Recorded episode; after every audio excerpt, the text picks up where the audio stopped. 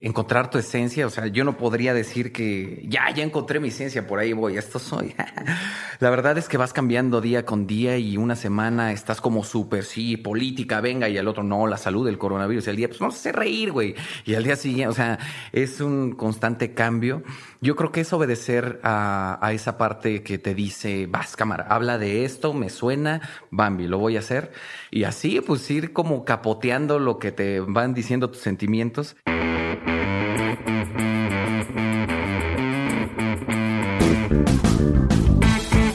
Hola a todos, yo soy Diego Barrazas y esto es Dementes, el podcast en el que tengo conversaciones profundas, reales y prácticas con las personas que hacen y no que dicen que van a hacer, que están constantemente retando el status quo y desafiando las reglas convencionales para hacer realidad sus proyectos. La trayectoria de mis invitados habla por sí sola, algunos podrán estar de acuerdo o no con su forma de pensar, pero lo que no pueden negar es que están logrando cosas y creando un nuevo camino para acercarse a cumplir sus metas. Mi intención con estas conversaciones es entender los porqués, los cuándos y lo más importante, los cómo de lo que están haciendo para que ustedes y yo podamos trasladarlo a nuestra vida y negocios y podamos tomar decisiones que nos ayuden a dar ese siguiente paso hacia adelante. Mi invitado en el episodio de hoy es mejor conocido como Luisito Rey Luisito comenzó en YouTube hace casi 10 años y fue de las primeras personas en México en capitalizar su talento en esta red social. Comenzó haciendo blogs, sketches y parodias, pero también ha hecho shows en vivo y conferencias. Desarrolló un proyecto innovador en redes sociales llamado Se Solicita Presidente, en el que entrevistó a los candidatos a la presidencia de México en el 2018 para acercar el tema a los jóvenes. Fue también actor de doblaje y también ha participado en programas de televisión como Parodiando, La Isla, El Hormiguero, ADN 40, entre otros. Actualmente cuenta con más de 9 millones de suscriptores en su canal principal de YouTube, 2 millones y medio en su segundo canal y recientemente abrió un tercer canal que se llama Luisito Kingdom Productions, que busca impulsar talentos, formatos diferentes y nuevas propuestas de contenido. Este episodio fue grabado hace un par de meses, así que tal vez notes alguna discrepancia en las fechas, sin embargo espero que lo disfrutes igual y le saques el máximo provecho. Y antes de pasar al episodio, quiero invitarte a sumarte a Insider, nuestra comunidad exclusiva en Patreon. Si entras a dementes.mx, diagonal comunidad y te unes, vas a tener acceso a shows exclusivos donde hablo con mis invitados de las cosas que no se hablan normalmente en público. También tenemos un grupo de WhatsApp donde todo el tiempo estamos compartiendo y además tenemos sesiones en vivo para trabajar en nuestros proyectos y para responder todas tus preguntas. Y este mes acabamos de empezar también cada semana sesiones de mentoría con algún experto en temas que sean relevantes para ti. Así que hice Insider con la intención de darte acceso total a todos mis proyectos, estrategias e ideas para que juntos podamos llevar nuestros proyectos más lejos. Recuerda entrar a dementes.mx diagonal comunidad para unirte. Ahora sí, vamos con el episodio.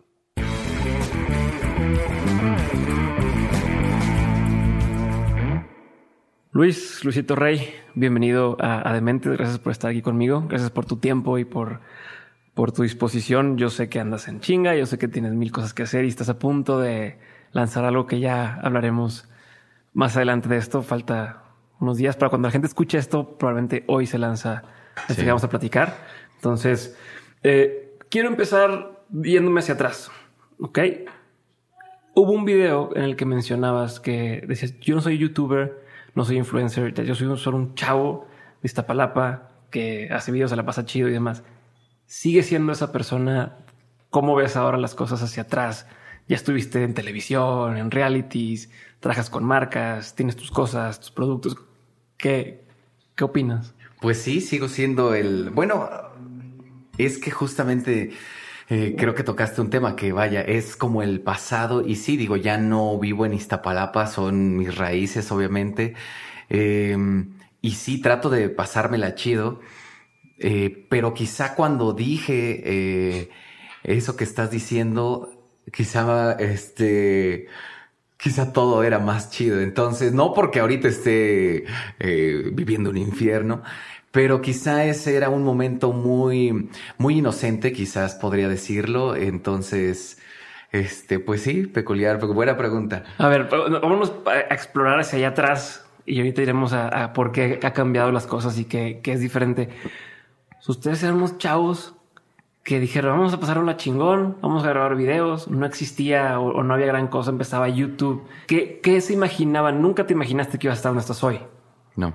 ¿No? ¿Qué, qué es lo que, como que, cuéntame qué estabas pensando en ese entonces, que hasta dónde llegaba su imaginación? Me voy antes y en mi caso no me imaginaba haciendo y siendo lo que ahora soy pero sí tenía como este sueño de quiero pertenecer a un grupo de chavos. Mi referencia era o el crew de Chespirito o el crew de, de Adal Ramones, pero algo así. O sea, ser parte de un grupo de cuates que se la pasen bien haciendo lo que les guste. Y bueno, ya después se dio en algún momento, ya cuando nos fuimos a vivir juntos, ahí ya sabíamos que, que pintaba para, para arriba. Entonces, este, pero sí, antes jamás lo imaginé. ¿Pero cuántos tenías ahí? O sea, como... 12 años más o menos. Es un moco. O sea, no, no, no, no, no visualizas ni siquiera él cuánto cuesta vivir una casa, cuánto cuesta eh, tener equipo, cuánto cuesta nada, ¿no? Que, o sea, cuando empezaron a ver que la gente los empezaba a seguir, los empezaba a pelar, ¿qué pensabas? Mm. Te pregunto porque también hay algo que pasa cuando alguien escribe, por ejemplo, un blog y nadie lo lee, no pasa nada. Pues escribes y hoy se me ocurrió esto, otro y otro cuando ya empiezan a, leerlo, o sea, es que lo lee tu primo, lo lee tal, pues ya a lo mejor dudas, oye, pues lo subo o no lo subo porque ya lo ve alguien, ¿no? ¿Te pasaba eso o qué, qué, pasaba, güey? Pues sí existía cierta responsabilidad, te emocionaba el hecho de que te pidieran foto, pero era muy, como se vivió muy rápido, yo lo pondría así, como, sí, este, o sea, todo e, fue, ¿se puede decir groserías? Lo que quieras, por favor. este, todo fue en chinga.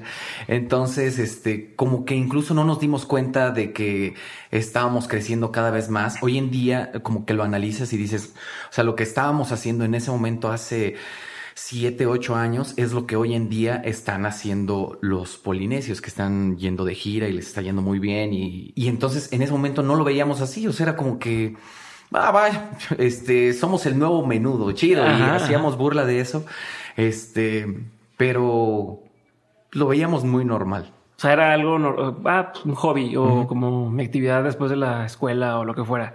Pero, ¿y qué se siente la diferencia cuando brincas del, del online al offline? Porque igual hay muchos youtubers que, o gente que se dedica o que crece primero en YouTube y se queda ahí o, su comunidad, por así decirlo, convive a través de la pantalla o de lo que quieras, ustedes hacían gira, o sea, eran como artistas haciendo gira de shows, de espectáculos. ¿Qué es eso? O sea, ¿cómo, cómo, cómo es eso, güey? O sea, y quiero que me lo platiques porque para ti es muy normal. Creo que para ti ya lo viste, lo viviste, ya pasó, así es, pero para alguien que está del otro lado, eh, incluso gente que escuche, que hizo ya que empezar mi proyecto y ojalá haya algún día en cualquier ámbito, ¿no? Tanto de, negocio como tal, un startup o algo así como eh, en el tema de la artisteada, un stand-up, lo que quieras. Pues puta, güey, ojalá algún día tenga la posibilidad de estar frente a un público en vivo. ¿Qué sentías, güey? ¿Cómo, ¿Cómo le haces? Y aparte, tengo la impresión que eres una persona un poco tímida fuera de la cámara. ¿Eso se llevaba al escenario? No, ¿cómo sobrevives eso? Pues. Échalo, échalo. Pues es que, o sea, sí era cansado, o sea, salvo lo que es, eh, vaya, normal, pues sí sales de gira y, y, vas conociendo lugares. Eh, creo que la convivencia fue muy interesante. Hoy en día, eh, quién sabe si se pudiera dar una gira así. Este sería muy interesante, con mucha carnita. Y en ese momento no que no lo fuera. Pero repito, al menos en mi caso, como que no me daba cuenta de muchas cosas. Entonces, este, yo me la pasaba bien. Eh, eran momentos muy padres. Era una gira sana. No era como de vámonos de fiesta, tal así. Este, interesante en muchos aspectos porque fuimos todos, eh, sacados de Iztapalapa, todos venimos de Iztapalapa, de escuelas públicas. Entonces de repente nos ofrecen el vivir en una casa eh, en la del Valle y donde nos iban a poner todo y nos iban a poner despensa para que hiciéramos videos. Y fue como, claro, sí, hagámoslo y entonces vamos a hacer un show y vamos a recorrer la República. Entonces fue como un sueño y y todo era novedad, a pesar de que veíamos ciertas cosas que no eran del todo correctas, como el hecho de que terminaba un show y después de tener una multitud del Teatro Diana gritándote, horas después eh, platicar con algún otro del crew y decir, oye, güey, me prestas dinero, es que no tengo para pagarle una consulta a mi mamá. Entonces, pues eran cosas que no machaban. Después salió a la luz ciertas cosas. Sí, que después platicaremos de eso, pero no sé. Pero en ese momento sí era, sí era un contraste de algunas situaciones. Sí, que hacia afuera la gente podría decir, no mames, están son putrimillonarios, están de gira, wow, y por dentro la situación no era la misma, ¿no? Era como, ahí vamos, poco a poco. Tengo entendido que al principio, y bueno, la gente que podrá ver los videos de los primeros que hacían, pues era mucho más improvisado las cosas. ¿Cómo fueron profesionalizando? Eh, ¿Cómo fue el proceso de decir, bueno, ya, me lo voy a tomar en serio? Eh, vamos a empezar a hacerlo, o sea, en serio, entre comillas, pero sin dejar de divertirme. Eh, vamos a hacerlo en serio y, qué implico. Y te lo pregunto porque después quiero hacer el, viaje a hoy y qué diferencia existe, ¿no? Y si es lo mismo, si ha cambiado, eh, como que quiero entender todo eso e incluso si me puedes compartir un poco de por las, perspectivas que pudieran tener el resto del crew, si había alguien que decía, no, chingue su madre o, o, no, así que hacerlo así, o sea, ¿cómo era? ¿Cómo era? Porque aparte creo que no hay referentes en Estados Unidos tantos, ¿no? Como para decir, oye, bueno, mira, ellos están haciendo esto, vamos a hacer lo mismo y a nuestro ustedes están inventando esto. Sí, fue, pues fue como, pues sí, o sea, los morros que llegan a una casa y era como, prende la cámara, güey, hay que grabar que estamos bailando cumbia con la cumbia de los monjes con algo puesto. Y así, así empezó a crecer el canal, en el caso del canal de Wherever Tomorrow, que era donde estábamos todos. Y sí, fue muy natural. Había cosas que eran más planeadas y creo que sí había cosas improvisadas, pero nunca fue eh, 100% al azar o estamos cagados, vamos a funcionar. No, siempre hubo, hubo atrás eh, una planeación, una organización muy amateur, pero sí de nuestra parte y sí fuimos perfeccionando eso, el hecho de que, bueno, ya no hacíamos a lo mejor eh, un guion muy básico, sino lo íbamos como detallando más y fuimos metiéndole este, cositas cada vez más. ¿Alguno de ustedes estudió algo de eso? Todos eh, nos conocimos en la universidad estudiando comunicaciones y, y, de ahí... Sí, pero comunicaciones es como por encima un poquito de todo, pero alguien se clavó de, ah, es que, me, me, meto a aprender a hacer guiones o me meto a hacer video o lo fuera aprendiendo sobre los trancazos. Yo tengo una maestría en, este, doctorado en, doctorado en escritura. Este, no. Pues claro. estudiando historia. ¿Y eso qué fue? Porque ahora lo has incorporado de cierta forma en, tu canal. Te, cambió la jugada, pero platícame de eso. ¿Por qué? Antes de que me decidiera a, estudiar comunicaciones, me gustaba mucho la historia y, quería ser maestro de historia. Después me di cuenta que pues no había muchas opciones. Entonces pues ya opté por cambiar de carrera. Ok, no más así. Dijiste, no hay, no hay mucho que hacer, voy a salir de esto. Simón. Ok, pero entonces en dónde estábamos de esto de que si fueron eh, como, profesionalizándose un poco en lo que estaban haciendo, eh, más bien era, vamos puliendo un poco lo que sabemos hacer, ¿no? ¿En qué momento dijiste ya la hice?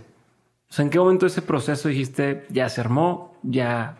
Yo creo que cuando fue... Em, el show de lo de la demanda, porque a pesar de que em, nos estafaron. para, quien, para quien no sabe que está escuchando de fuera, no te conoce aún, que quién sabe. ¿Qué pasó? ¿Cómo ponos en contexto? un manager visionario nos ofrece las perlas y nos dice que nos va a dar muchas cosas, nos lleva a vivir a una casa, nos pone todo, nos dedicábamos a hacer contenido y él respaldado de una productora nos, nos ponía algunos fierros. Así vivimos durante cuatro años con muchas, muchas experiencias. De repente yo me voy a la isla, un programa de TV Azteca en donde te desconectas por completo. Me voy, chido, gracias este, a todos, nos vemos, espero ganar. De regreso, cuando salgo de la isla, prendo mi celular. Y o sea, tal cual te desconecta. sí, sí es real, no, no, no estás en comunicación con nada. No, con nada. Prendo el celular y en eso se viene la cadena de WhatsApps de, güey, sacamos tus cosas de la casa, pasó algo, Talán nos estafó, los canales ya no están donde estaban, así de que, ¿qué acaba de pasar? No mames. Este, y la casa donde vivíamos ya no había, pues nada de lo que todos habían ido con sus papás, eh, buscar a dónde, buscar qué hacer. Y, no tenían nada ahorrado, no tenían nada como... Pues ya dependía de cada quien, qué tanto ahorraba. Yo llegaba y a los cuatro días me casaba. Entonces sí fue como un, un shock ahí. Entonces, en ese momento, cuando recuperamos algunos nuestros canales, nos dimos cuenta de lo que realmente ganabas con YouTube. Fue así como, ok, y entonces... Usted no lo administraba en el canal. No, no, no. Tú haces el video, se lo paso a este cuate, él lo sube al canal. Nosotros lo subíamos al canal. Pero no veías lo de AdSense, no veías nada de eso. Él lo tenía todo controlado. Negociaciones con marcas nos decía, tú no puedes negociar con las marcas, eso lo hago yo. Entonces, pues así fue. Y cuando viste esto que, cuando viste cuánto ganabas, o sea, cuánto hacía el canal, ¿qué pensaste? Pues dije, ay, cabrón, o sea, está chido. Sí, sí, si me dedico a esto, o sea, la puedo hacer.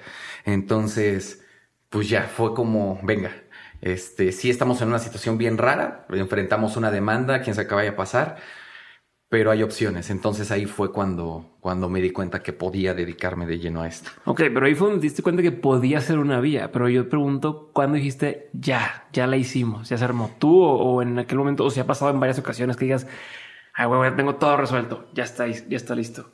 Es que ahora hay cierta solvencia. Antes la manera de hacerla es de, ay cabrón, sí somos muy famosos. O sea, hicimos una convivencia en un, en una plaza y fue convocatoria libre. En esos años cuando los videos, si le iba bien, eran 100 mil visitas por ahí. Y este, y la plaza se abarrotó con gente y fue como, ok, esto estamos causando, sí está muy cañón lo que estamos haciendo. Y ahí fue de alguna manera un, una palomita verde de que íbamos por buen camino, pero monetariamente todavía no representaba nada. Ok, y hablando sobre el tema de la, de la estafa esta, no sé si puedas hablar mucho por el tema legal o no, si es como un... ¿Qué hubiera pasado si esta persona nunca los hubiera eh, apoyado? Ok. O sea, como quiero tratar de entender, el otro día platicaba con alguien donde decía, oye, a ver, a esta persona que te está ayudando a limpiar la bodega o lo que sea, ¿Cuánto le pagas? No, pues tanto. No sé que es poquito. Pues sí, sí es poquito. ¿Comparado con qué? Porque si no, la persona nunca hubiera podido generar ese ingreso. ¿Sabes? cómo es este, ¿qué tanto es poquito? ¿Qué tanto es tanto? ¿Qué tanto sí te dio el empujón o no? En el caso de ustedes, como nunca has pensado ambas partes de decir, oye, bueno, pues sí, nos, dio en la madre el cabrón, pero también nos dio un empujón o no. Es pregunta, no sé. Sí, o como quiero entender qué, qué piensas de eso, si todo está mal o hay tintes. No, si nos apoyó, o sea, muy cañón. O sea, éramos cagados, nos organizábamos, pero él nos puso una estructura que seguir, nos fue visionario, tuvo este, pues sí, este camino, sí muy acompañado entre nosotros, pero tuvimos muchísimas personas que conocían plenamente la industria, no solamente él, tuvimos la oportunidad de trabajar con, con el hijo de, de, de Chabelo, entonces pues tenía tablas a por doquier, entonces pues sí, sí, sí nos ayudó muchísimo. A lo mejor hubiéramos pegado, pero pues, quién sabe si en unos años hubiéramos seguido. Ok, y, de, y de todo eso, antes de pasar a, a, Luisito, rey de ahora, ¿qué, ¿qué, aprendiste en esa época? O sea, como, ¿con qué te quedas de eso? ¿Qué te sirve hoy? pues, uh, pues que hay que, hay que ser visionario, sí, totalmente, y a que hay, hay que tener muy buena comunicación. Eh, me gusta mucho esta parte de impulsar nuevos talentos y, creo que la comunicación es vital porque no considero que él hizo muchas cosas malas. Creo que la principal cosa y lo que detonó fue el no tener una buena comunicación con nosotros. Porque pero yo me refiero no solo a esto, a, a toda esta etapa del, del crew. O sea, como toda esa etapa de que iniciaste, a que dices, ya, bueno, voy a hacer yo por mi cuenta y, y todo esto, pues, es como un antes y un después, ¿no? Hay como una, una nueva etapa. Entonces, quisiera como nomás entender un poquito, que me cuentes con qué te quedas de eso y que hoy en día te sirve para todo lo demás y con qué dices, ¿sabes qué? Mira, ahí este tipo de cosas mm, yo creo que no las estábamos haciendo bien o tú no las estabas haciendo bien y, y las desechaste. Ay, no sé, pues es que o sea, de todo, todo, todo aprendí. O sea, no, no hubo algo que, que fuera como, esto lo, lo descartaría, porque la verdad fue el molde que, que formó. Este, más son cosas como de, de nuestras rutinas diarias en cuanto a limpieza, pero es una cuestión más ya de... ¿Por qué, güey? Sí, era un desmadre la casa, viviendo con seis cabrones. Este, pero de ahí en fuera creo que nos aprendimos muchísimo todos de todo y, y crecimos, crecimos. Entonces, este, no, no habría algo que, que, que quitaría. Fue muy padre esa parte. Ok, y hoy, hoy que, que cuando empezamos te decía lo de que si todavía este, eras este chavo de Iztapalapa haciendo videos y pasándosela bien y me dijiste, bueno, es que esa era una versión muy inocente de mí. ¿Qué ha cambiado? Pues, ¿qué ha cambiado? Mm, yo creo que a lo mejor eh, piensas más las cosas, malamente las piensas mal, más. ¿Por qué malamente? Porque siento que muchas veces te quedas en ese pensar y me ha tocado que no acciono. Okay. Entonces, en esas épocas como que era, se me ocurrió, va, se me ocurrió, va, tal.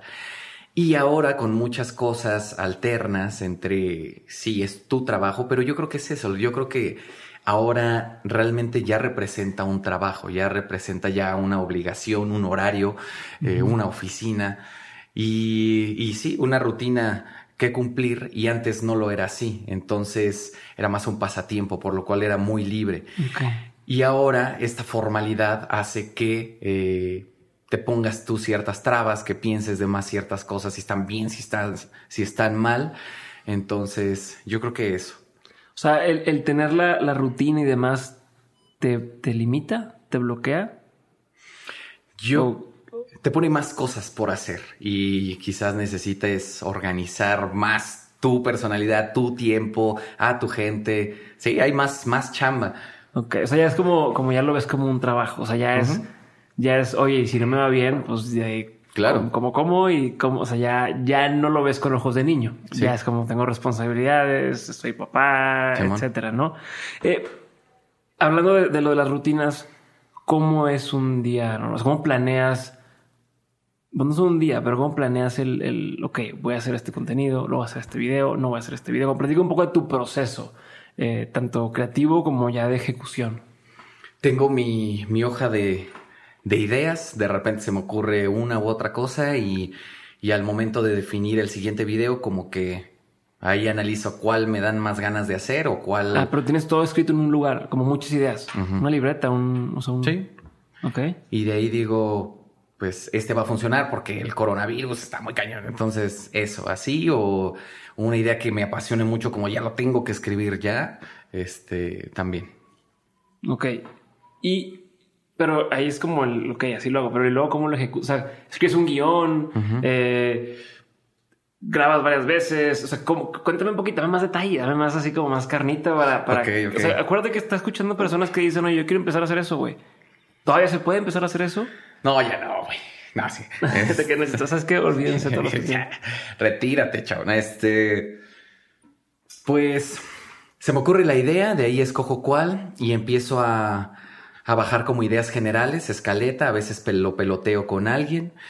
Y de ahí, ahora sí se viene carnita de palabra por palabra, ya tengo el diálogo. Y después ya viene lo que es. Lo haces todo guion, o sea, lo, lo, lo lees en, o, o, te lo aprendes y lo vas diciendo? No, no, no, no aprendido, eh, defino el, el, guion como tal. Uh -huh. Y ya de ahí buscamos ya lo que es este producción que se ocupa, se graba y, y listo. Ya al momento de grabar, depende mucho del video, pero los que son monólogos, pues sí es como que frase a frase. Y de ahí, eh, pues viene, ya viene el proceso de edición. Hay ¿Tú un, grabas y editas? No. No, hay un equipo eh, que pues es eh, prácticamente familia, primos, hermanos, ta, ta, ta. Hay procesos en donde empieza con el paso 1, 2, 3 y así hasta que llega a mí. Detalles. ¿Cuál sería ese proceso, güey? O sea, dámelo, dame. ¿Qué sería? ¿Qué es lo que hacen? O sea, grabas y tú mandas todo. Ajá. Y de ahí. De ahí lo siguen. Digamos que el primer paso es como seguir el guion. Ajá. Ahí está. Lo que está el guion, ahí está. Viene una segunda persona que es mi hermano, que es el que ya tiene más tiempo trabajando conmigo y entiende un poquito más de cómo funciona mi cabeza y le mete cuestión ya de su creatividad. Ya okay. tenemos el segundo paso y de ahí pasa hacia mí. Le doy el tercer paso. Cuando tengo tiempo, este, lo edito, lo dejo en la noche, me pongo a jugar y ahí por la madrugada mientras me fumo un cigarro lo vuelvo a ver y digo, eh, esto, esto, esto, esto y esto y esto y al día siguiente reedito todo el video. Ok. Y, y puedo decir que quedan, quedan joyas. y, ya una vez que lo subes, ¿lo vuelves a ver? O, ya dices, no, que no, ya, ya, bye. Sí, sí, sí, sí. ¿Y vuelves a ver videos viejos tuyos? Sí, claro, te ayudan mucho a inspirarte cuando estás como sin saber qué pedo. Eh, sí. ¿Y qué tanto planeas como decir, ok, hoy voy a hacer este, pero porque mañana viene tal y la siguiente semana viene tal? ¿Haces eso? ¿No haces eso? ¿Es improvisado? Antes sí lo hacía así, ahora ya es más improvisado del tema que me llame más, es el, el que hago. Quiero robarte un minuto para contarte que Dementes tiene un aliado estratégico y se llama Hey Banco. Hey Banco es el primer banco 100% digital en México.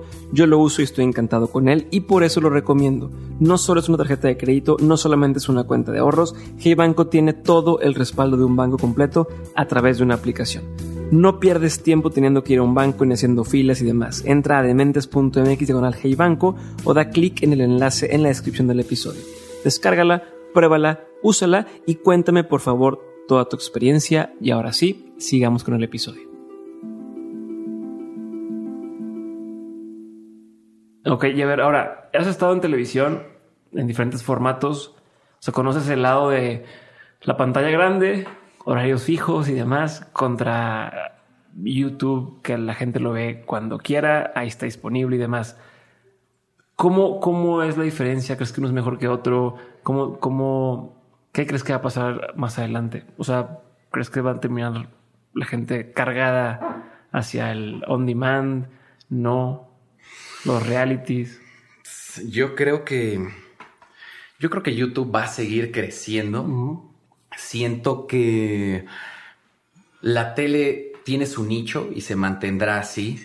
No creo que haya un reboom para la televisión. Creo que más bien Internet en general crecerá. Y yo creo que ahí más bien lo que cambiará pues es el contenido. Creo que depende mucho de, de las decisiones que tome cada creador y en general la industria para hacia dónde va YouTube, porque hoy en día pues sabemos que el contenido que deja quizá es el que no sea tan, por así decirlo, admirable. Este es contenido al final del día, pero muchas personas se quejan de que, ah, solamente, no sé, poniendo el ejemplo, Badabú, ¿no? Exponiendo infieles. Este, algunos lo tachan de, no sé, mal contenido. Y al final tiene muchas visitas porque lo hacen bien, porque le están dando al centro de lo que quieren dar. Entonces, pues creo que ahí justamente se va a ver justamente como diversificar los nichos hacia, ahí está, güey, lo que tú quieras ver. Y creo que para el bien de la industria de, YouTube, del contenido, sería que, que las marcas, y creo que ya está pasando, que no valoren la visita, sino se valore el contenido. Ok, y hablando de las marcas, o sea, recientemente ha sucedido temas donde algún creador, algún artista, algún creativo que tenía el soporte de una marca, de pronto la marca, ah, dijiste esto, bye, ya no te voy a... a, ¿Cómo manejas la relación con las marcas? ¿Cómo, desde tu punto de vista, cómo, cómo debe de ser? ¿Qué debe fijarse la marca? ¿Qué, o, o como creadores, ¿me, ¿me, importa la marca o me importa primero yo? ¿Cómo haces eso, güey? ¿Cuál es eh, tu, tesis al respecto, tu, forma de verlo? Siento que si te hace match la, la marca, vas. Si te hace match la campaña, de igual forma, el presupuesto, etc. Nosotros hemos hecho desde donde no hay lana porque nos llama mucho eh, dar ese mensaje y colaborar con esa marca. Y también nos ha tocado este el quizá no estar tan cómodos con la campaña, pero es como, pues venga, vamos a darle. Entonces, Creo que es ahí empezar a moldear a donde, órale, me gusta, pero le puedo meter este toque. Yo creo que debe de ser ahí un 50-50 entre lo que pone la marca y entre lo que pone el que va a hacer el contenido para que funcione, porque pues al final vas hacia, hacia el público de esa persona. Ok, ¿y dónde pintas la raya? O sea, ¿dónde dices, mm, esto no lo voy a trabajar con esta marca? Yo creo que donde no te sientas cómodo diciéndolo, o sea, si cuando lo lees, no, o sea, no te ves haciendo eso, pues ya. Algo que quiero saber es, tienes una forma muy particular de hacer las cosas. O sea, se puede decir que tienes tu voz, o has encontrado tu voz, tu forma de hacer las cosas. Mucha gente, creo que tenemos este tema de es que no sé cómo, o sea, no, no llego a entender cómo es mi esencia o cómo soy yo, ¿no? O, o, cuando estás empezando, imitas uno, imitas otro, imitas otro y tratas de hacer un collage y todo. ¿Cómo le haces, güey? ¿Cómo se le hace para llegar y decir esto, esto soy, este soy, estoy cómodo, está chingón? Puta, pues es que yo creo que está bien complicado porque encuentras de alguna manera ciertas cosas, ciertas personalidades. Pues que, bueno, abriste muchas cosas. A ver, a ver, este, pues hablas. O sea, por ejemplo, la, esta parte de encontrar tu esencia, o sea, yo no podría decir que ya, ya encontré mi esencia, por ahí voy, esto soy. La verdad es que vas cambiando día con día y una semana estás como súper, sí, política, venga, y el otro, no, la salud, del coronavirus, el día, pues vamos a hacer reír, güey. Y al día siguiente, o sea, es un constante cambio. Yo creo que es obedecer a, a esa parte que te dice, vas, cámara, habla de esto, me suena, Bambi, lo voy a hacer. Y este, y así, pues ir como capoteando lo que te van diciendo tus sentimientos. Y este, y sí, bueno, esta parte de, de no tratar de copiar, o sea, creo que puedes tener, y es súper válido, enriquecedor las referencias, pero, pero sí no, no replicar el, el formato, concepto. ¿Y cómo evitas que los putazos de la gente te digan para dónde irte? Sí, o sea, tú que estás en el público, o sea, eres una figura pública, estás a merced todo el tiempo de que te, te frieguen, te, te, insulten. O sea, no solamente que te critiquen, sino que te insulten, que estoy a más cabrón. ¿no? Uno puede decir, no, es que hablas bien, bien raro. Ah, que te digan, eres un pendejo, es diferente. ¿Cómo, cómo, no solo cómo aguantas o cómo te haces de, piel gruesa, cómo evitas que eso impacte esta esencia de la que hablas, este, esta voz que tienes, que digas, puta, quiero hablar de esto, pero ay, me van a agarrar a trancazos. ¿Cómo lo haces? Pues yo creo que tienes que, tienes que fluir, porque si te va a ofender, no hay algo que tú digas, con este consejo ya nada te va a afectar.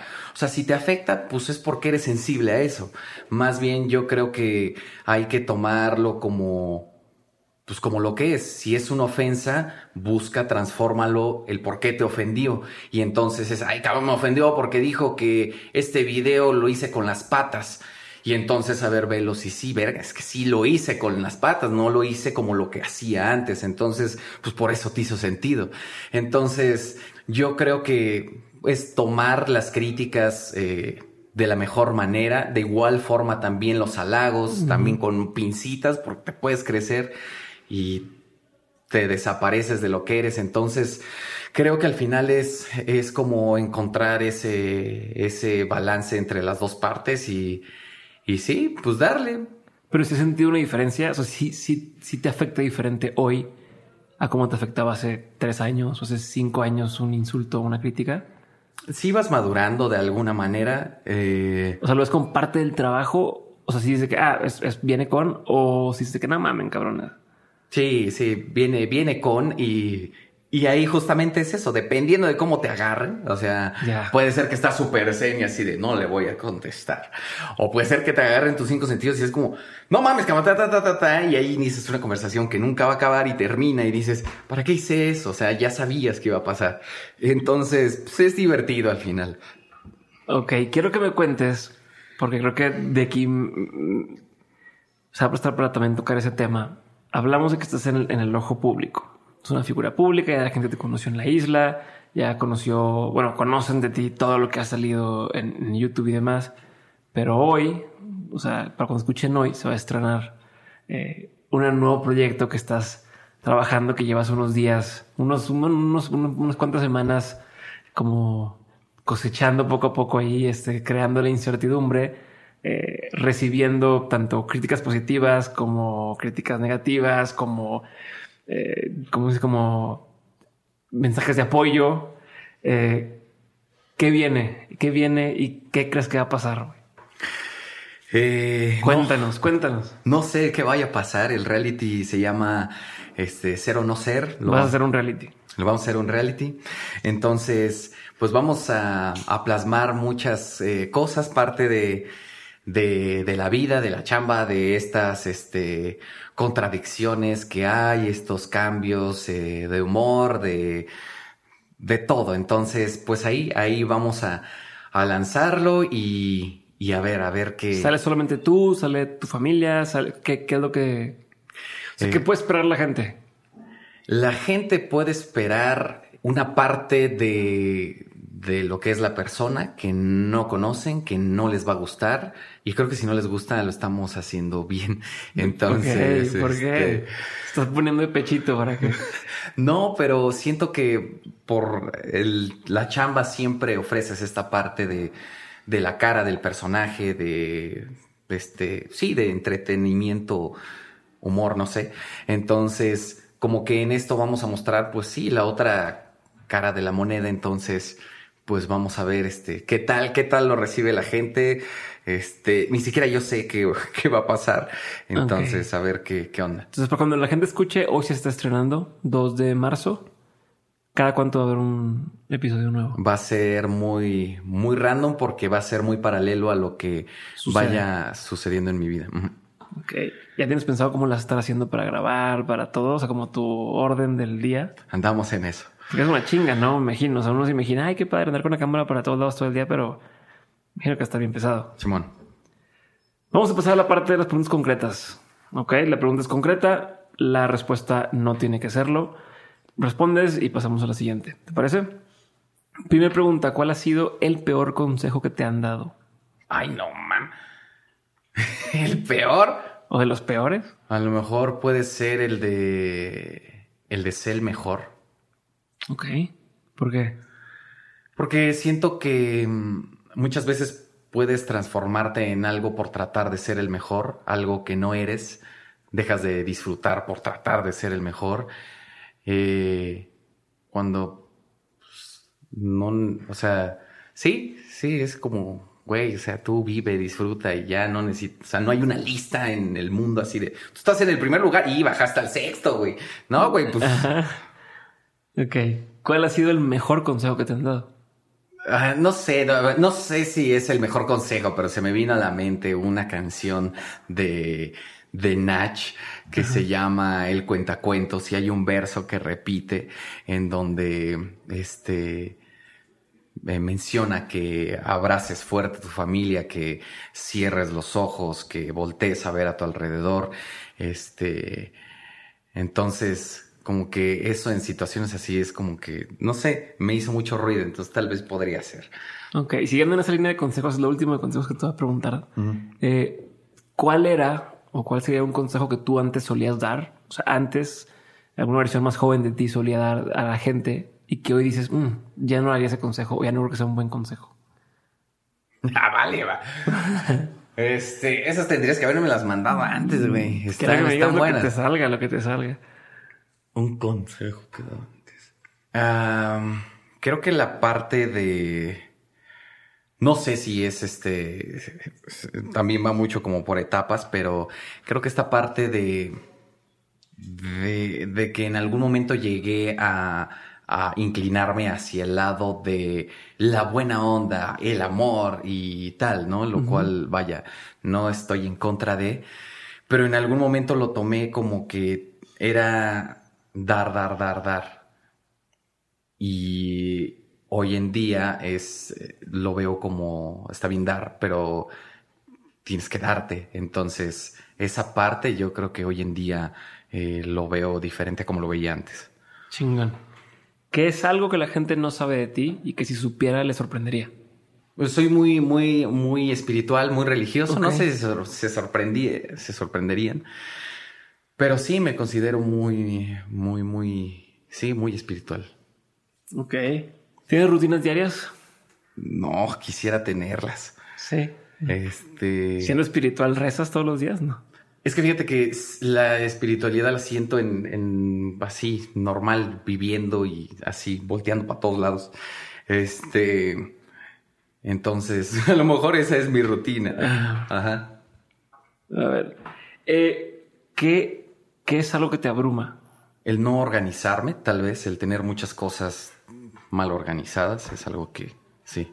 Ok, cuando, digo, andas en, friega todo el tiempo, cuando te da así como el bajón, que dices, no, hoy no quiero hacer nada y demás, o te sientes triste o lo que sea, ¿cómo le haces? O sea, el burnout, ¿cómo lo haces para salir de eso?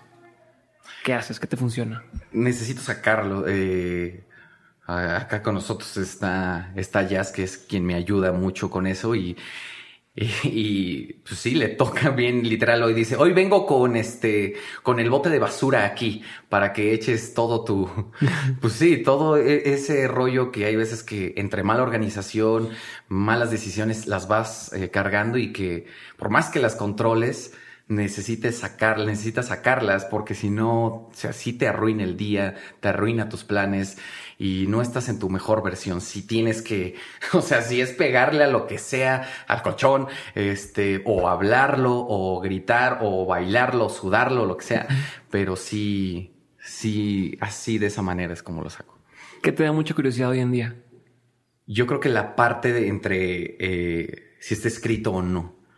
Eh, el, destino en sí, este, esa parte me causa, me causa muchas dudas. O sea, como saber si, si realmente ya está tu destino marcado o no. Sí, si tú puedes hacer algo para cambiarlo o no.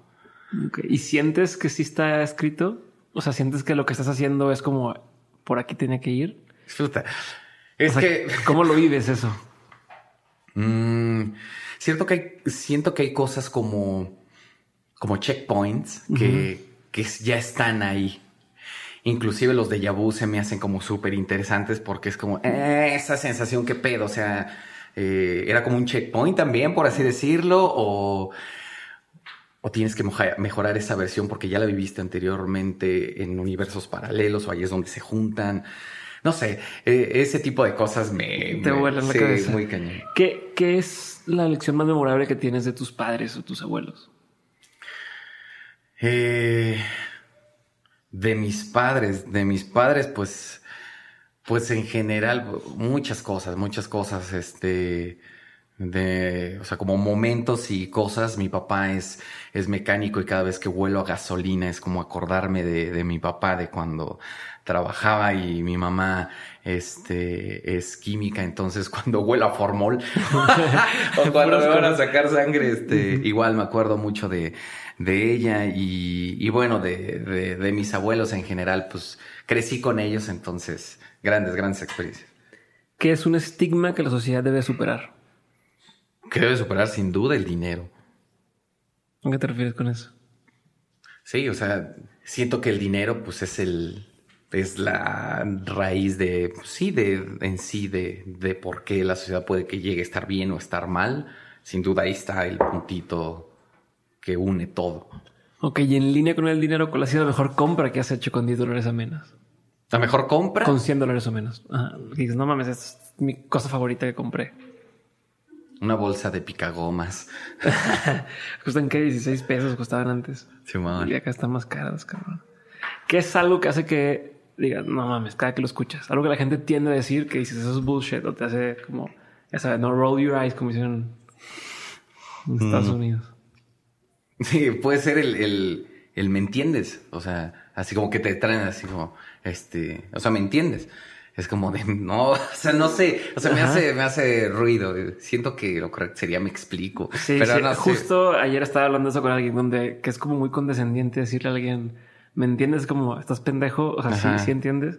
Y eh, de veces yo me estoy dando a entender bien, o sea, me estoy explicando yo. Sí, sí, sí. No es tu culpa documental, serie, película, libro, lo que quieras decirme de esos, los que quieras decirme que hayan marcado una antes y un después en tu vida, que te hayan volado la cabeza. Ay, vi el documental de, George Harrison y me gustó mucho.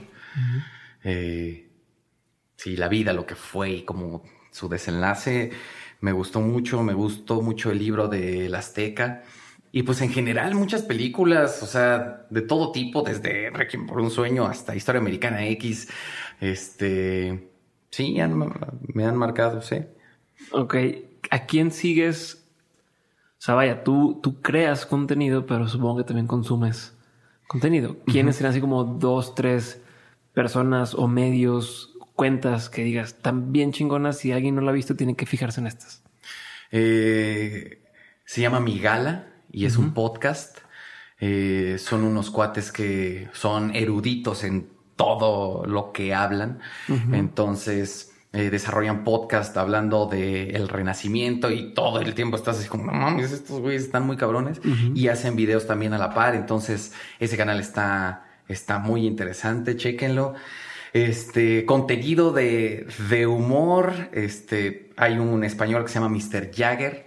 Ese cuate también es muy bueno. Y creo que eso. Esas dos son así como las que traes ahorita en, en top of mind. Chingón. Luis, muchas gracias por estar conmigo. Te es una última pregunta que se la hago a todos, pero gracias por tu tiempo y por estar conmigo y por compartir hoy. Y es de todo lo que has aprendido, de todo lo que has vivido eh, en lo personal, eh, en el trabajo, en, lo que haces hoy en día, has tenido muchos aprendizajes. Si tuvieras que quedarte con tres cosas, tres aprendizajes que quisieras tener siempre presentes, ¿cuáles serían? Yo creo que mm, disfrutar eh, el momento, tal cual esa situación como, como la estás viviendo, saber que hay cambios buenos y cambios malos, subidas y bajadas, y que ninguno es mejor que otro, todos son buenos y todos son malos, y que lo importante de cuando estés resaltando siempre es eh, darle foco a otra persona. ¿De qué manera vas a aprovechar cuando estés ahí? Necesitas a fuerzas, o bueno, así lo considero, darle a alguien más.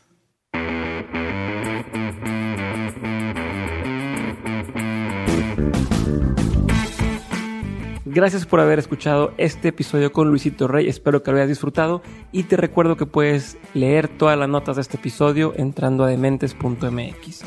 También antes de despedirme, quiero invitarte a sumarte a Insider, nuestra comunidad exclusiva en Patreon. Si entras a dementes.mx diagonal comunidad y te unes, vas a tener acceso a contenido exclusivo que no sale en ningún otro lado y que todo está orientado a ayudarte a llevar tu vida y tu trabajo al siguiente nivel. Voy a estar hablando todo el tiempo sobre cómo hacer más dinero, cómo tener más libertad o cómo obtener mayor salud. Así que si te interesa, dementes.mx, diagonal comunidad. Y por último, si te quedaste con curiosidad sobre cómo empezar tu carrera en YouTube, hace unas semanas tuvimos un episodio en On School que habla justamente sobre eso, así que te recomiendo checarlo aquí en el canal para que puedas aprender un poco más sobre el tema.